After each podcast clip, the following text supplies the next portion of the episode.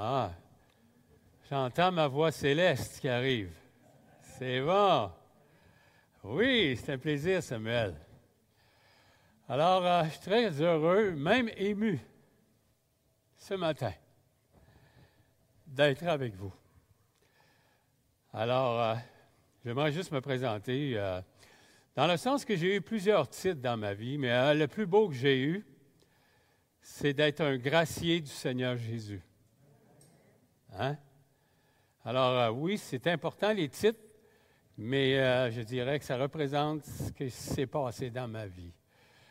Alors, je suis marié avec une dame qui s'appelle Marie. Ça va faire 50 ans qu'on est ensemble cette année. 50 ans.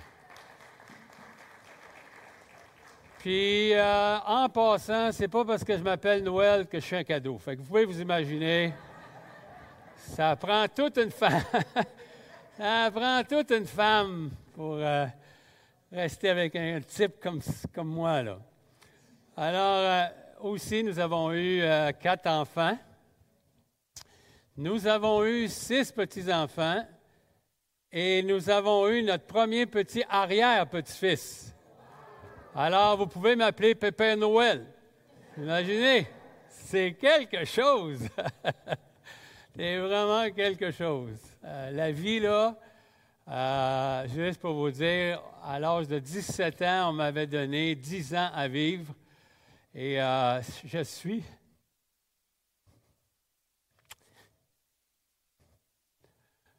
reconnaissant. Je pensais jamais de voir mes enfants, mes petits-enfants, puis mon arrière-petit-fils. Alors, c'est gracieux. Le Seigneur Jésus nous réserve des surprises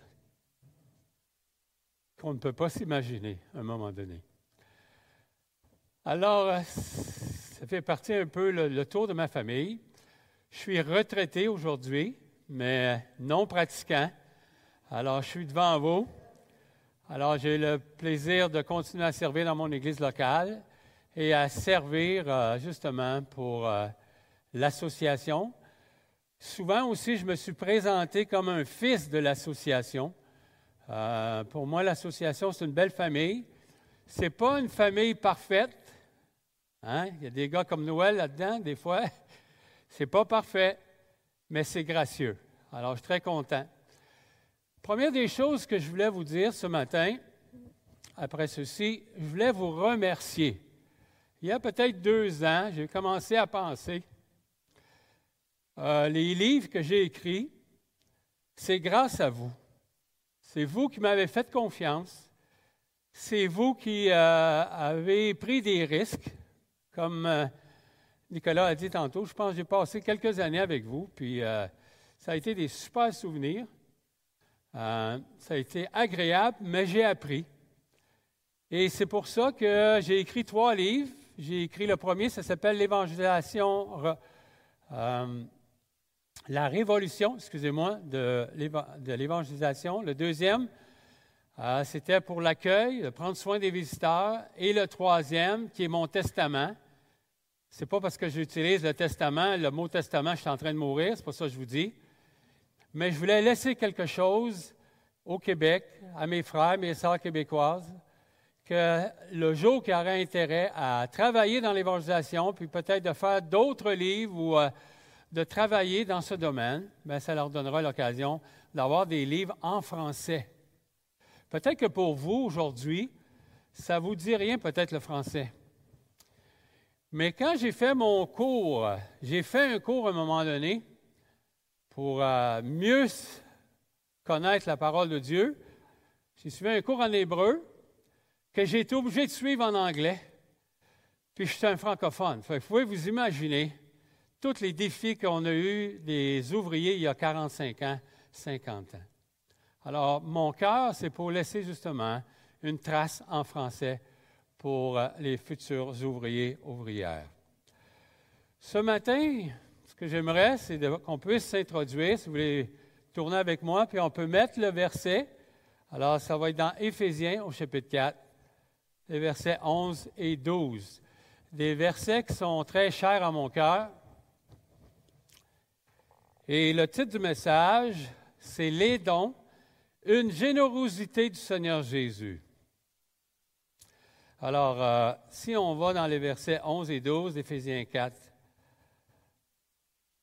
il est dit, il a donné les uns comme apôtres, les autres comme prophètes, les autres comme évangélistes, les autres comme pasteurs, docteurs. Pour, voici les raisons, pour le perfectionnement des saints en vue de l'œuvre du ministère et de l'édification du corps de Christ. Jésus a dit lui-même, je bâtirai mon Église. Vous savez, on a un, maître, on a un, roi vraiment généreux.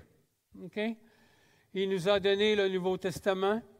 Il nous a donné des sœurs et des frères. Il nous a donné des promesses. Il nous a donné des gens comme l'apôtre Paul. Il nous a donné la vie éternelle. Et il nous a donné ce qu'il avait de plus grand, sa propre vie. Tu ne peux pas donner plus que ça, là. Ta vie. Alors, ce matin, c'est pour ça que je crois que notre Seigneur est très généreux pour l'Église. Avec le texte qu'on vient de voir, il a donné cinq dons, justement pour bâtir son Église, qu'il a fait pour son Église. Ce matin, c'est sûr, je n'ai pas le temps de voir ces cinq dons-là. Il y en a un particulier que nous allons voir, c'est l'évangéliste. Euh, selon le texte, Paul affirme l'évangéliste est indispensable pour le perfectionnement des saints.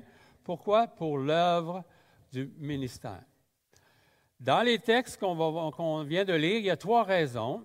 Un, c'est pour vraiment euh, le perfectionnement, l'édification et d'être compléments les uns les autres. Souvent, si on a remarqué, si on remarque dans notre euh, milieu, il nous manque euh, souvent ce don-là que Dieu a donné à l'Église, je crois, à cause d'une mal-compréhension, à cause qu'en Amérique du Nord, aux États-Unis, souvent, on va utiliser l'évangéliste comme un gars qui va prêcher à une masse, qui va vraiment amener la, bonne nouvelle, et c'est vrai, mais on le voit surtout comme un grand prédicateur. Mais ici, dans notre contexte, ce n'est pas ça qu'il est en train de nous dire. Il est en train de dire qu'il l'a donné à l'Église. Alors, euh, je pense que c'est important de réaliser cela ce matin. La première des choses qu'on peut voir ici, la raison, c'est pour le perfectionnement. Et euh, on a besoin de cela. Qui n'a jamais eu du, euh, ou a fait affaire à du perfectionnement signifie, c'est peut-être d'en apprendre plus dans ce qu'on fait, faire des ajustements, une réorientation ou une restauration. Hein? Si vous avez travaillé, mettons, comme prof, ça arrivé. Moi, j'ai été prof, ça paraît pas, là. Mais euh, Dieu est vraiment, il y a vraiment de l'humour. Je suis un décrocheur d'école, moi. Je trouvais assez l'école plate. Eh, je trouvais ça plate. Mais savez-vous quoi? Je suis devenu prof quand je suis devenu chrétien. Imaginez ce que le Seigneur peut faire avec un gars comme moi. Puis j'ai été prof comme j'aurais aimé avoir des profs. J'ai dit à mes élèves, vous n'aurez jamais d'examen le vendredi après-midi. Euh, je t'ai aimé, moi. on m'appelait, euh, c'était quoi le surnom qu'on m'a donné? Euh, nice and cool, ce qu'il m'appelait. J'ai dit, je vais être un prof comme j'aurais aimé avoir comme prof, les gens. Alors, ce qu'on peut voir ici, c'est que moi, en tant que prof, j'ai suivi justement des, moments de perfectionnement, comme dans tout un métier que vous allez avoir. Alors, c'est ça qui est important. Mais ce perfectionnement-là est très important, puis il dit la raison, c'est pourquoi? C'est pour l'œuvre du ministère, c'est pour le travail. OK? Le Seigneur vous a, vous sauvé. Il y a le texte dans Éphésiens chapitre 2, verset 10 nous dit qu'il a préparé des bonnes œuvres pour chacun de nous qui sont différents les uns des autres.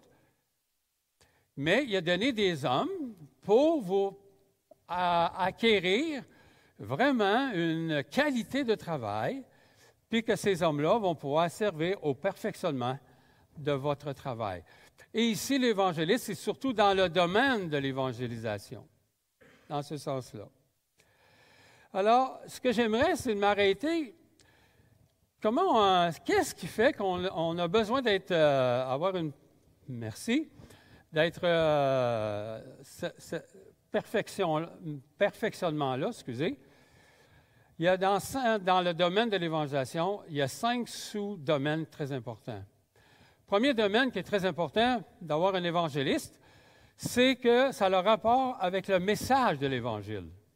De plus en plus dans notre euh, milieu évangélique, dans le grand milieu évangélique, on entend, parler de moins en moins de l'enfer, exemple. On entend de moins en moins euh, parler de la repentance.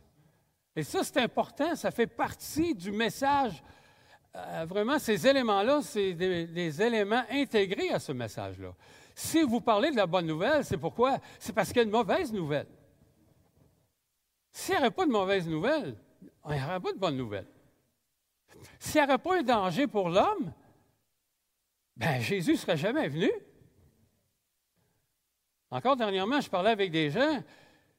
Si Jésus est venu là, sauver le monde, il est venu sauver de quoi? Puis les gens, c'est facile aujourd'hui dans notre milieu, dans le milieu élargi, évangélique même, puis on sait qu'il y a des églises, bon, euh, qui ne croient même plus que l'enfer existe. C'est vraiment incroyable. Puis euh, on accepte toutes sortes de péchés euh, dans, dans la vie chrétienne. Maintenant, c'est important de réaliser cela. Surtout, encore une fois, des fois, ce n'est pas juste le contenu, mais c'est la façon de le communiquer. Une des choses que je vois, moi, quand on me demande de l'aide, c'est jamais pour le quoi et le pourquoi. C'est toujours pour le comment. Comment on fait ça? Parce que les gens, je dirais que la plupart d'entre vous, connaissez l'Évangile. La plupart d'entre vous pourraient nommer ou me dire la bonne nouvelle. Mais c'est comment on le fait qui est important. Puis souvent, ce que les gens oublient de faire, c'est d'interpeller les gens ce que je vois souvent, c'est que les gens, ils communiquent la bonne nouvelle, mais ils n'arrivent pas à dire Hey, si tu crois ça, est-ce que tu es prêt à faire la prière maintenant? C'est ça, des fois, qui fait la différence. Ce n'est pas juste de communiquer, mais c'est d'interpeller les gens. Vendredi passé, le Seigneur m'a fait une grâce d'accompagner une jeune fille qui a fait profession de foi. Je suis toujours ébahi. Je suis, je trouve ça merveilleux. Mais il y a une chose que je fais maintenant, qu'avant de la prière, j'ai dit, avant que tu puisses prier, je trouve ça merveilleux parce que tu vas faire une prière à quelqu'un que tu n'as jamais vu. Avez-vous déjà pensé à ça? Tu n'as jamais vu? Tu es prêt à mettre ta vie pour l'éternité vraiment dans cette personne-là? Alors, je lui explique ceci. Avant que tu puisses prier, il faut que tu aies, je vais te demander de transférer ton autorité de ta vie. Qu'est-ce que ça veut dire ça? Ça, ça veut dire que toute ta vie, c'est toi qui as été le Seigneur de ta vie. C'est toi qui décidais. C'est toi qui choisissais tes propres valeurs. Maintenant, ce que je te demande, par la prière, tu vas transférer ton autorité, ce qui veut dire Jésus va devenir ton Seigneur. Ça, ça veut dire que Jésus va devenir celui que tu vas faire référence pour tes valeurs. Tantôt, notre frère a dit Est-ce qu'il n'a jamais volé? J'aurais dû être le premier à lever ma main. J'étais un voleur. J'avais les mains longues. Puis, je pas ça. Mais vu que Jésus est devenu mon Seigneur, il dit Tu ne voleras plus. C'est ça la différence. C'est qu'avant, tu étais ton propre Seigneur. Tu étais ta propre autorité. Puis aujourd'hui, tu vas, quand tu vas faire ta prière, quand tu vas sortir d'ici, maintenant, tu vas acquérir les, valeurs du Seigneur Jésus. Et euh, cette jeune fille-là, après avoir expliqué, j'ai dit, est-ce que tu es toujours prêt à faire la, la prière? Ce qui était merveilleux, elle l'a fait. Ça, là, c'est un miracle. Puis une fois, ce que je viens de vous dire, je l'ai dit à un gars, puis j'ai dit, est-ce que tu es prêt à faire la prière? Il m'a dit non. J'ai dit, je te remercie de ton honnêteté.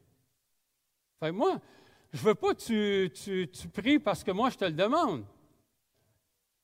Mais il faut que tu sois sincère, c'est ça qui est important. Alors, autrement dit, c'est de transférer ton autorité. Puis hier, à l'église où je suis euh, leader, à l'église de Victoriaville, on a eu un café à témoignage. On fait ça à tous les deux ou trois mois. Et puis, c'est moi qui dirigeais, puis j'ai interpellé les gens à dire, tu as entendu la bonne nouvelle parce que c'était très intéressant, mais aujourd'hui, est-ce que tu es prêt à l'acquérir pour ta propre vie? C'est ça qui est important. Puis, nous autres, on a une église assez vieillissante. Alors, euh, si tu dis, t'acceptes-tu Jésus, est-ce que tu connais Jésus, ils vont tous dire oui. Mais j'ai été obligé de prendre un exemple vraiment concret de la foi. OK? C'est comme toi, si tu es ici, mon ami, ce matin, puis tu ne sais pas ce que tu vas après cette vie. Tu sais? Ou tu n'as peut-être pas l'assurance. Mais il y a une bonne nouvelle pour ça. Premièrement, il faut que tu croire que tu es pécheur puis tu es séparé de Dieu? Puis même si tu sais que Jésus il est le Seigneur, puis il est le Sauveur, il pourrait te sauver, ça va demander que tu puisses croire en lui. Puis je suis certain que tu as déjà entendu parler de Jésus, mais la vraie foi qui sauve, c'est une voix qui, qui, porte une action, qui porte une décision. Et souvent, je prends l'image, je pense qu'il y a beaucoup de gens. Qui a déjà été au Chute Niagara ici? Ouais, c'est beau, hein? En passant, c'est très beau. Alors, euh, un jour, il y a un homme qui a mis un fil, puis, euh, ils ont passé sur le fil en marchant. Mais cette fois-ci, l'homme a pris une brouette, puis il l'a mis sur le câble, puis il a dit à quelqu'un, il y avait une foule immense. Puis là, il a dit aux gens, est-ce que vous pensez que je peux traverser avec quelqu'un dans la, brouette? Hey, tout le monde, qu'est-ce qu'ils ont fait? Tout le monde l'a applaudi. Ouais! Alors là, il s'est tourné puis il a dit Qui va embarquer dans la brouette? Hey Wow, là, c'était une autre histoire. Ben, c'est ça la foi. C'est d'embarquer dans la, brouette du Seigneur Jésus, sans tes actions, sans tes bonnes œuvres, juste faire confiance à Jésus. C'est ça. Alors ce matin, Peut-être que tu te vois un bon, un bon monsieur, une bonne madame? Ou peut-être c'est le contraire. tellement, j'ai vu des gars, des fois, ils disent Noël, j'ai été tellement méchant, Jésus ne pourra jamais me pardonner. Mais non. Alors, c'est pour ça que c'est important ce matin pour toi. Prends cette décision. Je t'interpelle. Parce qu'il y a une autre, des fois, les gens me disent Ah, Noël, moi je suis jeune, j'ai bien le temps. Moi, j'ai du temps, là, je vais y arriver. OK. Puis d'autres vont me dire, ben moi, juste quand je vais sur mon lit de mort, là, je vais y penser, puis on va régler ça avec le bonhomme l'autre bord. Il n'y en a pas de bonhomme l'autre bord. Là. Tu vas rencontrer ton Créateur, mon ami. Tu as besoin. Puis je prends souvent l'exemple de Gilles Villeneuve. Pas le fils, mais le père. Quand Gilles Villeneuve est sorti de sa formule à 172 000 à l'heure, pensez-vous qu'il a eu le temps de dire Hey Jésus, là, j'ai besoin de toi? Il n'a même pas su qu'il était sorti. À cette vitesse-là, il a rentré dans la clôture puis il est mort sur le coup. Alors ce matin, c'est important de réaliser cela. Pourquoi qu'on a besoin euh, d'avoir euh, cet élément-là dans notre Église de perfectionnement? Aussi, c'est pour l'accueil. C'est important l'accueil. C'est un domaine qui, est important, l'accueil. Comment on peut se recevoir? Puis je sais que vous, vous faites bien ça. OK? Je ne doute à rien de cela. Mais l'accueil aussi, c'est un intérêt qui est un peu plus poussé que de dire bonjour puis de donner la main, mais c'est de vouloir connaître les gens. Et ça, c'est important. Ça peut changer la vie des gens. Je me souviendrai toujours où j'étais responsable dans une assemblée, dans une église. Il y a un monsieur qui est rentré un dimanche matin. Puis nous, on ne savait pas. Il, il s'avait dit dans sa tête, je vais rentrer à l'église, puis si personne me parle, si personne vient vers moi, je m'enlève la vie. Ben, ce n'est pas écrit sur le front, ça, là. Pas, on ne sait pas. Mais l'effet qu'on avait un ministère d'accueil, l'effet qu'il y avait des hommes et des femmes qui étaient sur le plancher, comme ce matin, puis qui avaient un intérêt, puis qui parlaient avec les gens, ça lui a sauvé la vie. C'est important. Vous ne savez pas qui peut rentrer ici le matin, puis dans quel état spirituel ou quel état mental les gens sont. Puis même en tant que frères et sœurs, on doit prendre soin des uns des autres. C'est important. Un des endroits qui est le plus difficile lorsqu'on parle d'évangélisation, généralement, c'est les visites. Ça, les visites, là, c'est important. J'avais lu un endroit que les visites, ce sont les mains de l'Église parce qu'on se déplace chez les gens pour pouvoir les connaître et les aider. Maintenant, mais ça prend du temps, ça, à, apprendre, à savoir comment faire. Mais il faut accepter aussi de participer à, être formé. Une des choses qui, des fois, souvent les gens vont me dire, ben moi, ben là, je commence à être vieux, là, les gens m'appellent M. Morissette, mais je ne suis pas habitué à ça, là, mais un gars ben, moi, j'étais un gars bien ordinaire, fait que Noël, ça va aller. OK? Alors, il dit, moi, là, il dit, écoute bien, là, moi, euh, je suis gêné. OK? Ben, j'ai dit, regarde, si tu veux venir avec moi puis regarder pour voir comment ça se passe, tu, vas voir si tu aimes ça ou pas. Alors, euh, il vient avec moi, on, on s'assied à la table. Généralement, je cherche à m'asseoir à la table. OK?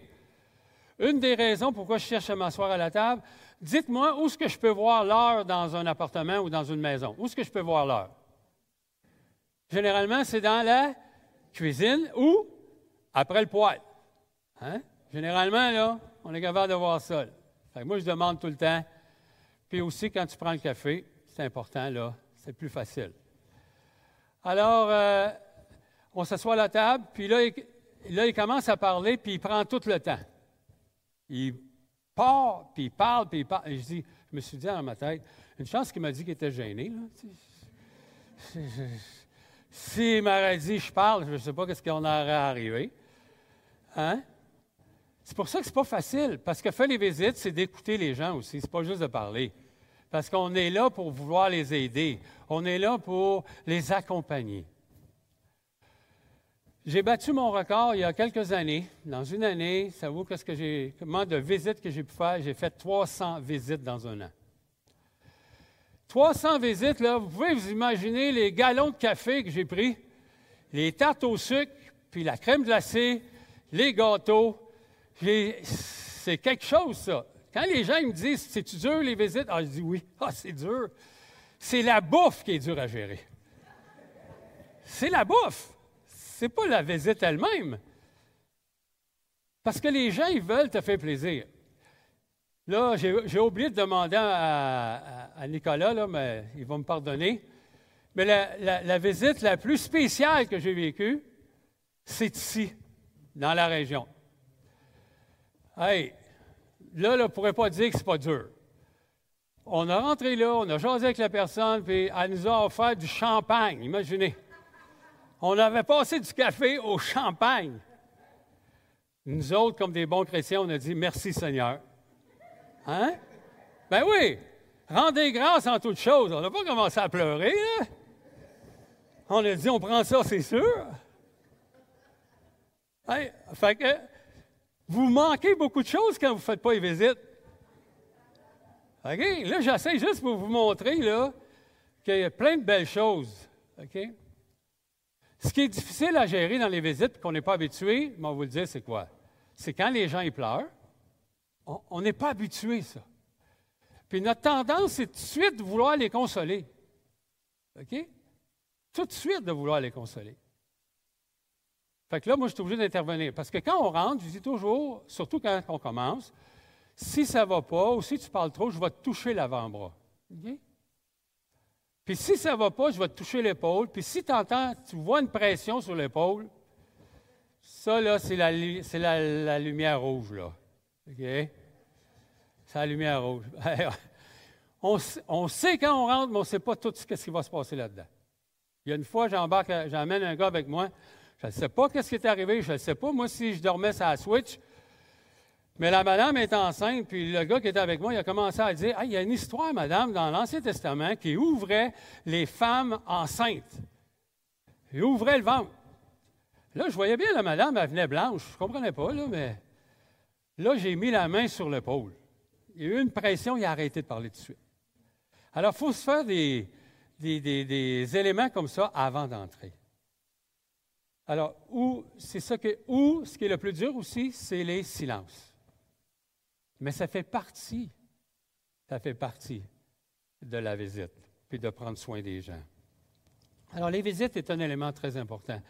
Mais on ne forme pas des gens à faire des visites dans une classe. Oui, on a besoin de théorie, mais ça se passe dans les maisons. Je me souviens une fois, j'étais en train, je termine cette petite partie-là. J'ai dit au gars, on était dans une maison, puis euh, il faisait, il nous recevait comme des rois. J'ai dit, euh, moi, je forme des gens à faire des visites à l'église. Euh, est-ce que je pourrais amener des gens? Ben, il dit, regarde ça. Il dit, regarde, tu vois la, cafetière, là? Il y a 10 tasses de café là-dedans. Fait qu'il me disait que je pouvais en amener 10. C'est ça qu'il me disait. Mais j'ai fait des visites à 7. OK? J'ai amené 7 personnes avec moi. Pour qu'ils puissent voir comment ça se passe. Comment, comment on gère les discussions. Comment on gère les arguments aussi, c'est important.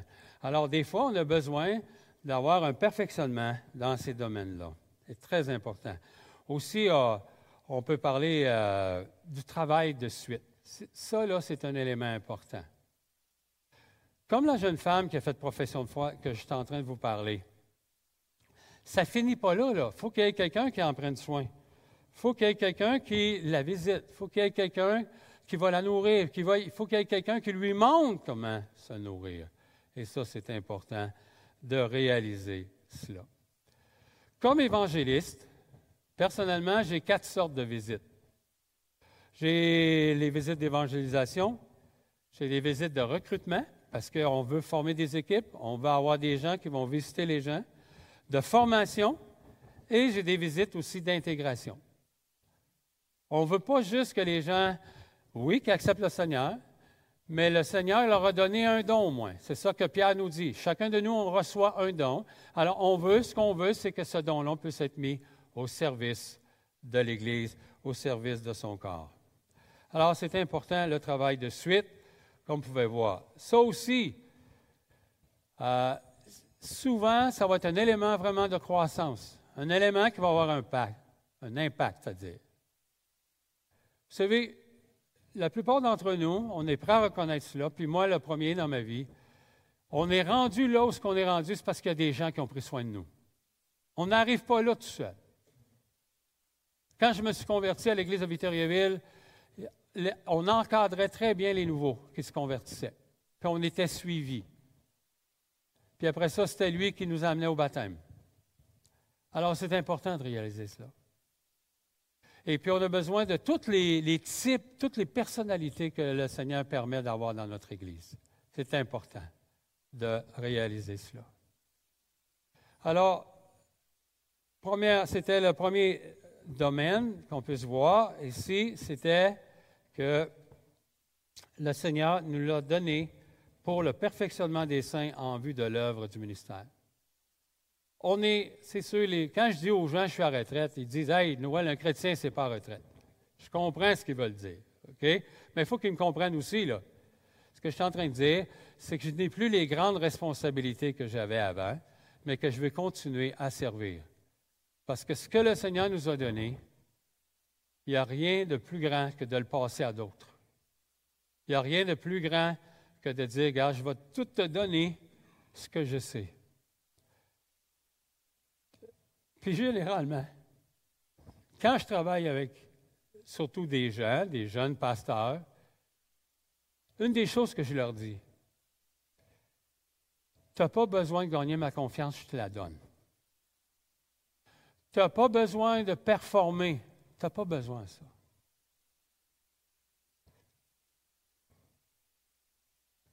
Puis, ce que je vais te dire, Je veux que tu sois meilleur que moi. Je veux que tu me dépasses.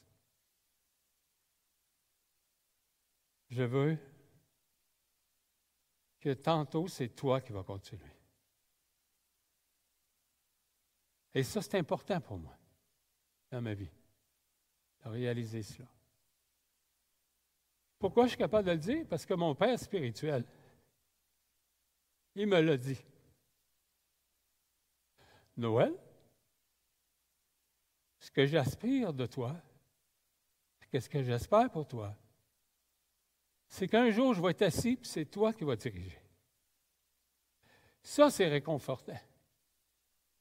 On a besoin de ça. On a besoin d'un contexte de confiance pour qu'on puisse grandir. Alors, dans ce sens-là,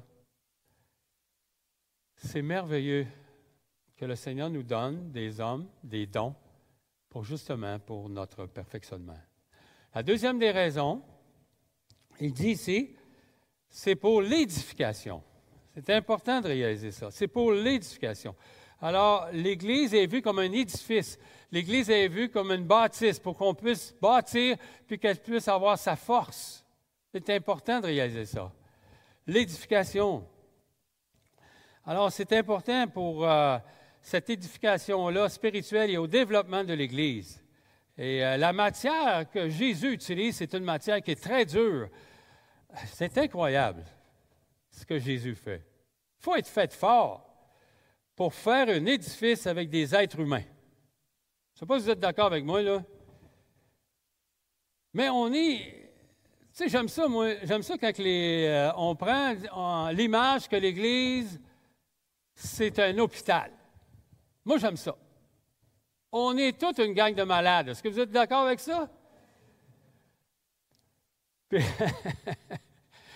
moi, j'aimais ça travailler avec Louis, Louis Book, j'ai eu l'occasion. Puis là, Louis, il disait, moi, là, on est tous, on est dans un hôpital, mais moi, là, je suis en psychiatrie, moi. tu sais, parce que tu peux être à l'hôpital parce que, tu sais, as une jambe brisée, un bras brisé. Mais il dit, moi, je suis en psychiatrie. Alors, c'est pour ça que Jésus, il faut que ça fort pour ça. C'est un miracle, une Église. Est-ce que vous êtes d'accord avec ça? C'est un miracle de travailler ensemble. On est tellement différents. On est tellement différents. Toi, tu vois, toi, tu vois blanc, l'autre voit noir, l'autre est dans, entre les deux, on doit faire quelque chose. Ça prend un miracle. C'est miraculeux de voir cela alors qu'il utilise des êtres humains, des gens nés de nouveau, graciés. Puis qu'est-ce que le texte nous dit dans Actes chapitre 2, verset 47? Que le Seigneur ajoutait à l'Église à chaque jour ceux qui étaient sauvés. La plus belle place, la meilleure place pour euh, quelqu'un qui vient de se convertir, qui est né de nouveau, c'est à l'Église. Même si des fois on se frotte, même si des fois on se graffine, vous, comprenez ce que je suis en train de dire là? Même si des fois là, euh, on n'est pas d'accord, même si des fois on a été blessé, ça arrive. Si un gars qui a été blessé dans sa vie, c'est quand tu es un leader, moi te le dire tout de suite, tu vas être blessé tout de suite. Puis tu es mieux de mettre tout de suite les trois P en pratique. Prends pas ça personnel parce que tu n'arriveras pas. C'est pas facile.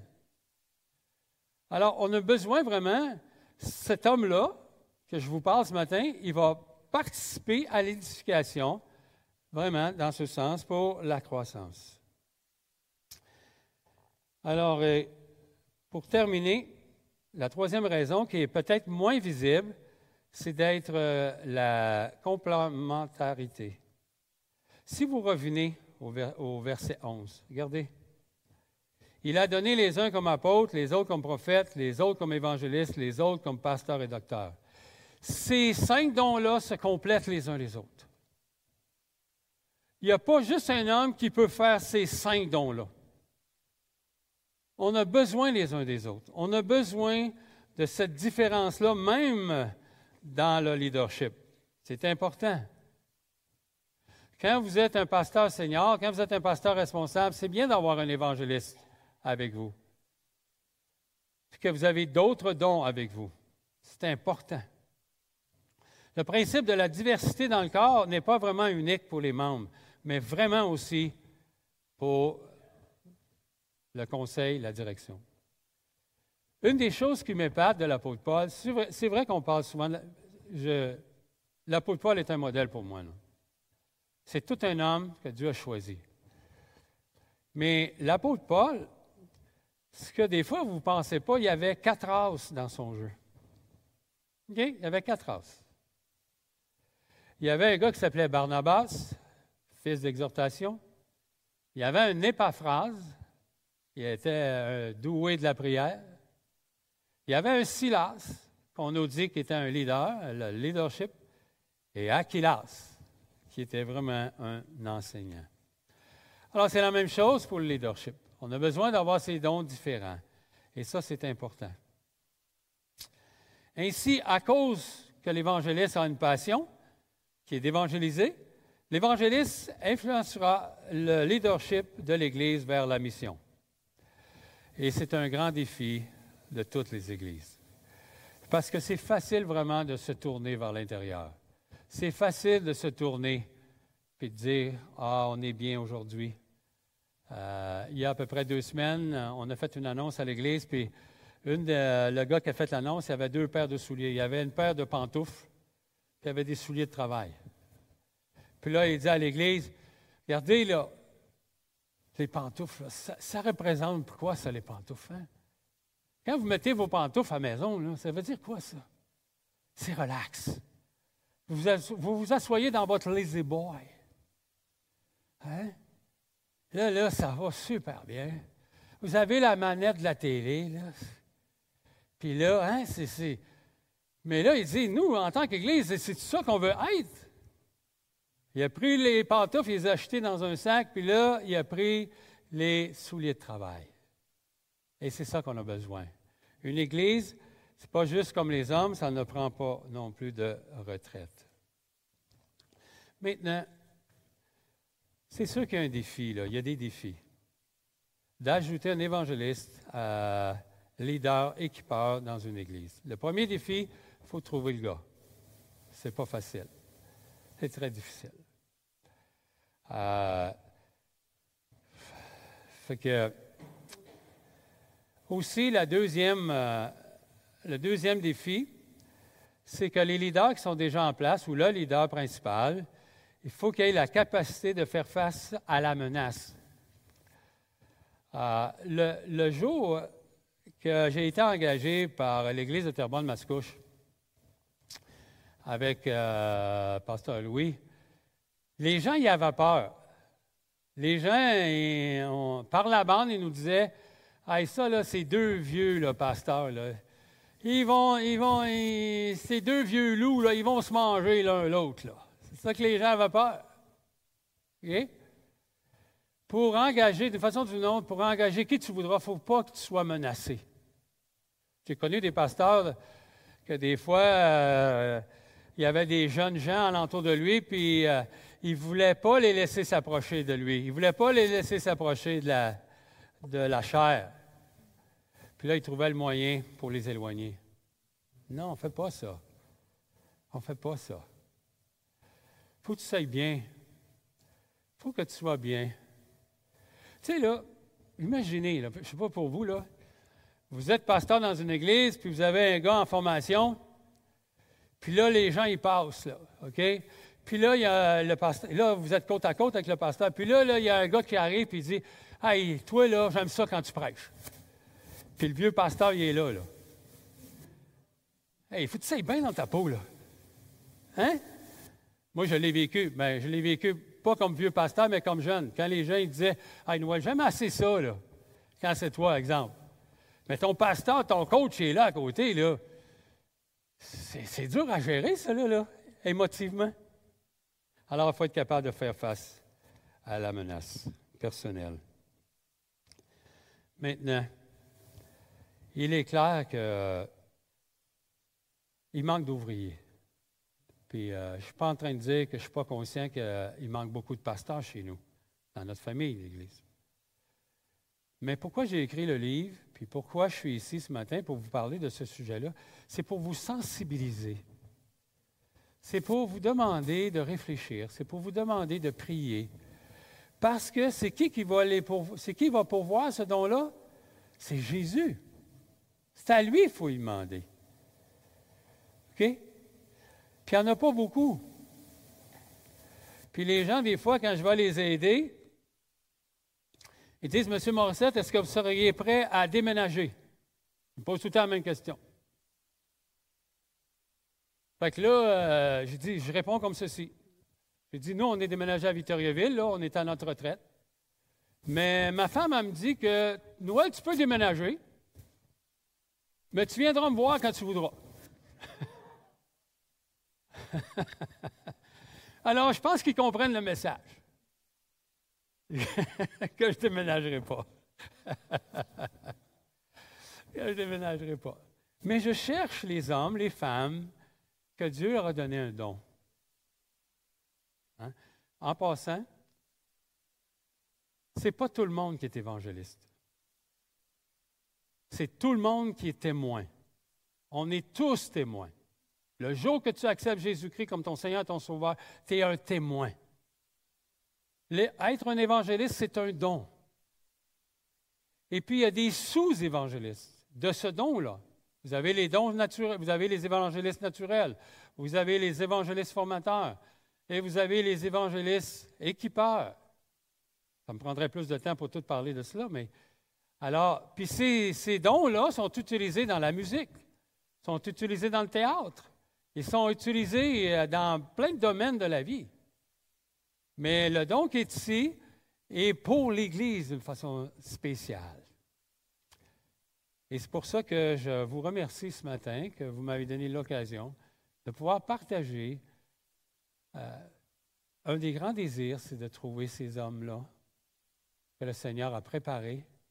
Je les cherche de tout mon cœur. Alors, pour la suite du message, la suite est dans le livre. Alors, on va se courber devant le Seigneur, s'il vous plaît.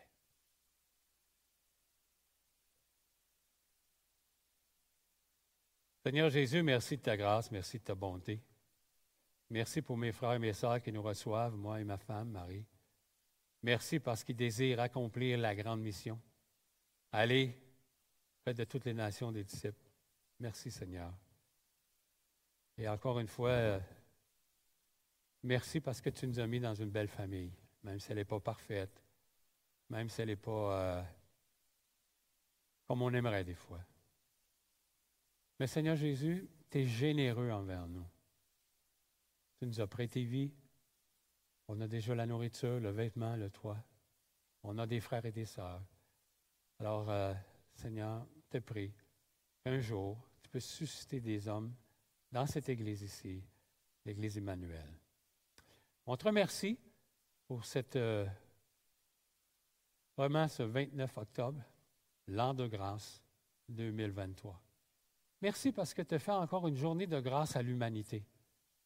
Aujourd'hui, on rit de toi, on se moque de toi, mais un jour tu vas revenir. Et tu vas revenir comme un roi. Ce jour-là, ça ne sera peut-être pas le fun pour les gens, mais tu vas revenir. Alors, euh, je te prie de garder le conseil de l'Église, je te prie de garder mes frères et sœurs ici, encore une fois, et que tu nous donnes la grâce un jour de se rencontrer. Si ce n'est pas ici, ce sera avec toi au ciel. En ton nom, Seigneur Jésus. Amen. Amen. Alors, merci encore, puis bonne fin de journée.